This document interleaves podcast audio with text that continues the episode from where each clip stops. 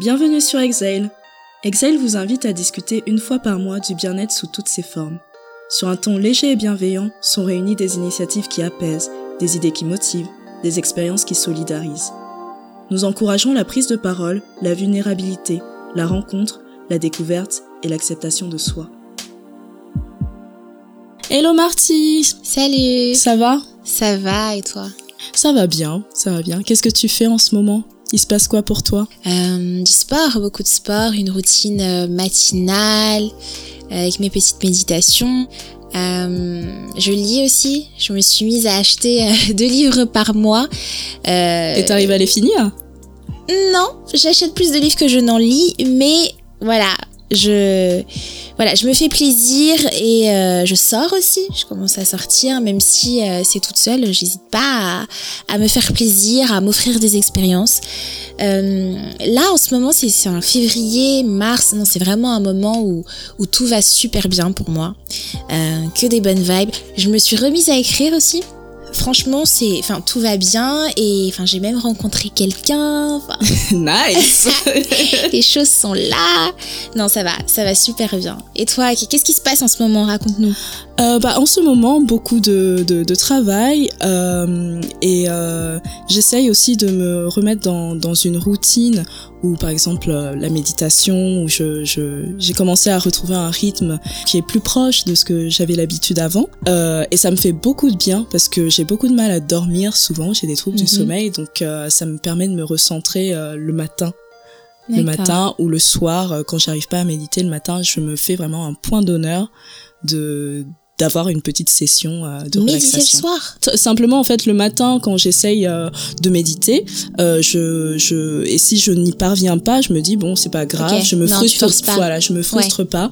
Dans ma journée je me dis bah je prendrai un moment le soir pour euh, pour me recentrer, pour m'ancrer et essayer de dormir en fait. Ok, ok, parfait. T'as dit que tu lisais?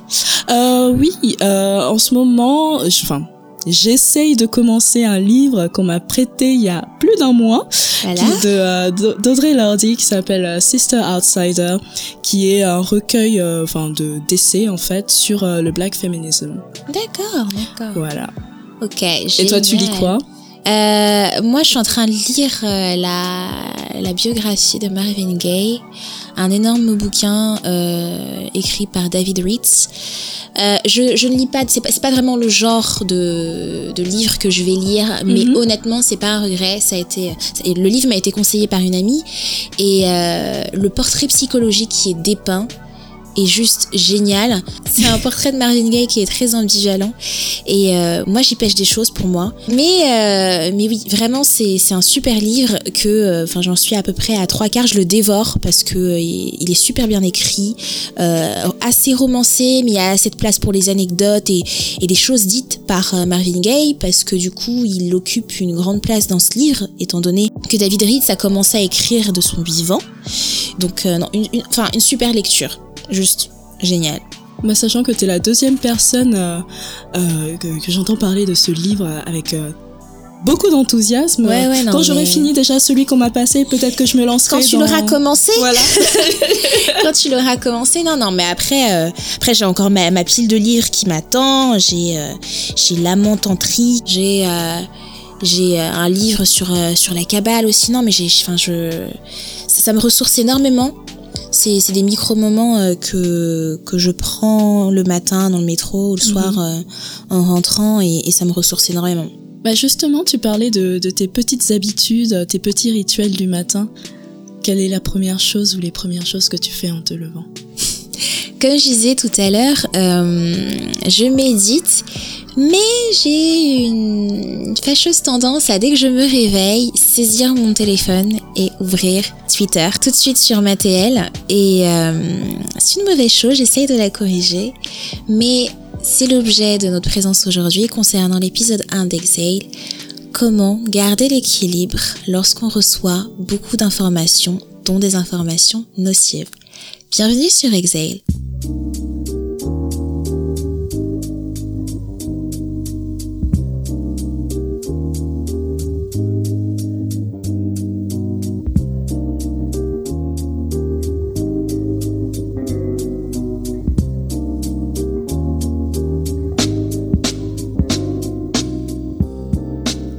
Reçoit un flux ininterrompu d'informations, accrochés à nos écrans, nos applications, nos fils d'actualité, mais aussi confrontés aux interactions avec les autres, nos questionnements ou simplement nos vies personnelles.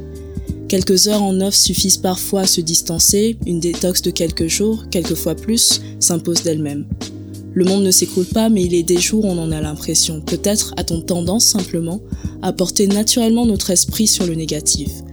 Quoi qu'il en soit, les stimulations sont nombreuses, parfois trop nombreuses. Alors comment s'informer et préserver sa sanité? En ce moment, j'essaye de me défaire d'une mauvaise habitude, déverrouiller mon téléphone et ouvrir Twitter au réveil. Je ne regarde pas la télé, ne lis pas vraiment la presse et il est vrai que Twitter est un réflexe car je sais que ce qui ne se rate pas y sera. C'est une source d'actualité à chaud et comme les algorithmes sont bien faits, tous les types d'informations qui m'intéressent remontent sur mon fil. Et le comble, c'est que mon moment de méditation arrive seulement après. C'est quelque chose que j'essaye de changer car je pense que la façon dont on aborde l'information peut radicalement être différente selon sa prédisposition. Je plaide coupable aussi. J'ai essayé de nombreuses fois de me détacher de cette manie, mais l'échec est cuisant. Les yeux remplis de sommeil, parfois je vais tendre machinalement la main et checker les dernières actus encore enroulées dans ma couette, comme pour combler immédiatement le vide d'infos de mes quelques heures de sommeil. Qui a fait Qu'est-ce que j'ai raté Le monde tourne encore Il n'y a que lorsque ma batterie est vide au petit matin que je peux contourner l'envie sans trop de problèmes. Mais c'est un gros piège que de rechercher directement l'info, de plonger tête première dedans, car on ne sait pas toujours sur quoi on va tomber. Et lorsqu'on n'est pas préparé, protégé, on peut glisser pour une bonne partie de la journée. Le moment où je me suis rendu compte de l'impact des informations extérieures sur moi, c'est au moment de l'affaire Adama Traoré et même plus récemment celle de Théo. L'injustice et le jeu des médias me dégoûtaient. L'actualité était inévitable, j'ai donc fini par me couper de Twitter. Perso, ça fait longtemps que je m'en suis rendu compte. Surtout que je garde toujours l'œil sur les actus britanniques, américaines, sur le Gabon, le bassin du Congo, enfin tout ce qui se passe. Cet aspect international, je trouve, multiplie les réalités, les nouvelles auxquelles je suis confrontée et du coup l'envie de se blinder. Quand je fais du sport, mes méditations, je m'étire le matin, lorsque je fais le choix de lire un certain type de livre, ésotérisme ou développement personnel, c'est un effort et une démarche globale qui visent à progresser sur le plan spirituel et me faire du bien. Je me rends compte que l'information peut devenir un obstacle à cette tentative, surtout quand elle est servie avec un agenda. Je ne compte plus le nombre de fois où des nouvelles lues sur Twitter ou dans la presse m'ont mise de mauvaise humeur dès le matin. Une influence franchement trop conséquente sur moi. S'informer est nécessaire pour les raisons qu'on connaît, mais parfois les plumes sont malveillantes.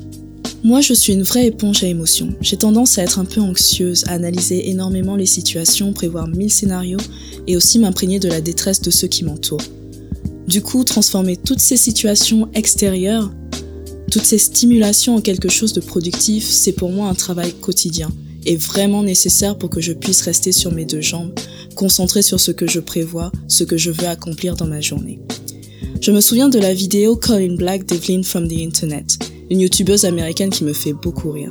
C'était à l'époque de l'affaire Sandra Blunt, une affaire de brutalité policière et d'un énième hashtag sur une liste déjà bien trop longue. Et Evelyn abordait en fait le sentiment d'impuissance qui pouvait nous envahir au point d'avoir envie de ne pas quitter notre lit. D'appeler le boulot, de dire qu'on ne viendra pas à cause de tout le bullshit autour de nous. C'est un peu cette fatigue que je ressens parfois. Je pense être au bord de ce renfermement souvent. Heureusement, j'ai des obligations qui m'amènent à puiser en moi la force de me lever et d'aller me rendre utile ou m'offrir des expériences. À l'ère des trigger warnings, ces espèces d'alertes de déclenchement émotionnel qu'on voit un peu partout sur les réseaux sociaux ces dernières années, on peut bien sûr se retirer ou se tenir loin de certaines situations et conversations, mais on peut avoir la sensation que les choses nous rattrapent. C'est d'ailleurs assez intéressant de voir comment certains internautes construisent le langage pour se créer des filets de sécurité. D'où l'importance, je pense, de déterminer le filtre que l'on veut appliquer à notre mental pour ne pas se laisser envahir par la toxicité de certains titres, images et vidéos. Même si c'est plus facile et que j'ai souvent eu recours, je n'accepte plus l'idée de me couper brutalement des choses. Je ne veux plus avoir à me cacher pour moins subir parce que de toute façon, elles nous sont parfois imposées ces informations. C'est peut-être un concours de circonstances en fait, une affiche vue dans la rue, un ami qui nous en parle. On est forcément exposé. Si je dois être en résistance, je ne veux pas l'être à mon détriment. Donc à ce stade, j'essaye juste d'évacuer les informations nocives assez vite.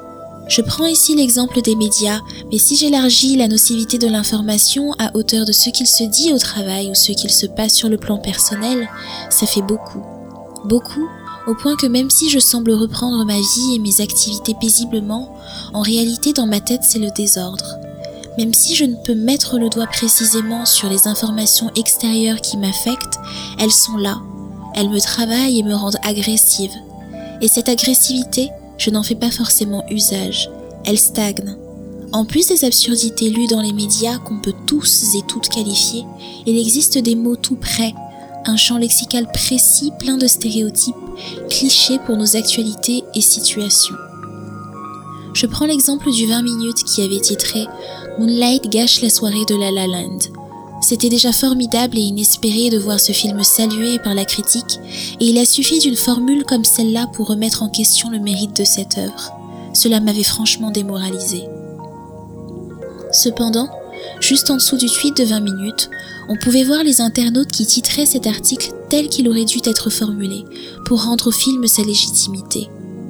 Je pense que se reformuler les choses telles qu'on aimerait les voir ou les entendre, c'est choisir un angle, c'est choisir une façon de voir les choses, c'est une forme de résistance à l'angle négatif qui est imposé sur nos histoires. Et d'ailleurs, choisir un angle, vouloir reformuler les choses, c'est aussi apporter des perspectives qui sont généralement invisibles. Il n'est pas nécessaire de porter le poids des clichés, avaler des récits dans lesquels on ne se reconnaît pas, même quand ils sont acceptés dans l'imaginaire collectif. Comment étendre cette résistance en dehors des espaces où on intercepte tout ceci? Car l'impact de ce à quoi on fait face est lui bien réel. J'ai fait le choix d'une prédisposition plus saine au travers de routines qui conditionnent un retour à la paix, peu importe ce qui arrive. Je parle de méditation, je parle d'intelligence émotionnelle. Et l'intelligence émotionnelle n'est pas une chose inaccessible, bien que tout le monde n'en soit pas doté de façon innée. Je suis par exemple une personne qu'il est très facile d'influencer avec de mauvaises ondes. J'ai tendance moi-même, et c'est une bataille aujourd'hui, à me réfugier dans la spirale du mal-être. Cette intelligence émotionnelle, je m'engage à la cultiver. D'abord, faire connaissance avec le concept, par exemple. Et c'est une lecture qui me l'a permis, celle qu'un ami m'a recommandée. En français, remonter vers le haut, se servir de la neuroscience pour inverser le cours de la dépression, pas à pas. L'œuvre est didactique. Il y a un jargon, bien évidemment nécessaire, mais qui est expliqué et disséqué très souvent pour vous permettre de suivre et comprendre, il m'a fallu accepter que ce n'était pas la faute des autres si je me laissais avoir par les mauvaises vibes, mais qu'il m'appartenait de prendre la décision d'aller mieux et entre autres d'apprendre à gérer mes émotions de façon autonome. D'ailleurs, je vous invite à regarder le TEDx Talk de la thérapeute Janelle Chase Meyer, Crafting Emotional Intelligence. Il est sur YouTube et ne dure que 8 minutes. Si vous manquez de temps, passez directement à 4 minutes 25, c'est une introduction très simple. J'insiste vraiment sur la nécessité de juste faire connaissance avec la notion. C'est un sacré premier pas. Cela peut même vous munir d'un troisième œil quand vous vous sentez tomber. Concrètement, j'essaye de scanner l'info, prendre ce qui est important dans l'ensemble et ne pas tout lire d'un bloc. Mettre de côté ce qui me bouscule trop, reléguer les instants d'inconfort à un moment où je me sens prête à accueillir. En toute logique, un titre qui me fait tiquer sera sans surprise une porte d'entrée vers un contenu qui m'indisposera encore plus. Lire ou écouter quelque chose qui m'agace avant un moment clé de ma journée, c'est souvent le désastre assuré. Je passe de tout à rien très vite comme un nuage noir au-dessus de la tête, et c'est un bagage que je n'ai pas envie de trimballer. Se détacher, plus facile à dire qu'à faire quand on a l'habitude de prendre l'info tout de suite et qu'on se donne le devoir d'être au fait de tout en même temps que tout le monde. Encore plus quand on exerce un métier où on se doit d'être au courant et connecté. On n'a pas forcément le contrôle sur tout, mais on peut cadrer un peu plus nos inquiétudes, la colère, la déprime qui résulte parfois de tout cela en s'accordant des moments qui nous font du bien, histoire d'atténuer la manifestation physique des tensions accumulées. S'éloigner de son téléphone, appeler un proche, faire du sport, écrire, sortir, créer. Autant de choses qui génèrent un sentiment de bien-être. Choisir où aller chercher son information aussi est un acte d'attention envers soi-même. Par exemple, j'évite la presse mainstream. Je n'ai pas vraiment de respect pour le journalisme. Je préfère confronter mon esprit critique à la plume de gens comme moi qui n'ont aucune autre prétention que celle d'avoir des opinions. Récemment, tout ceci s'est manifesté à travers les personnes dont je me suis entourée, les projets auxquels j'ai pris ou prends part. Mon espace et mon esprit se sont emplis de positivité. Enfin, pour moi, se lancer dans des projets qui ont de la valeur, c'est aussi faire face.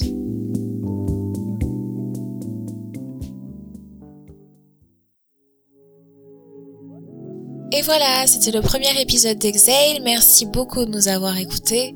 On espère que vos retours nous permettront de davantage nourrir la réflexion. Oui, c'est l'occasion de continuer un peu plus la conversation sur nos réseaux sociaux. Par exemple, on est présente sur euh, Twitter, à Exhale by Atuba, ou sur Instagram. Et euh, en attendant... N'oubliez pas d'exhaler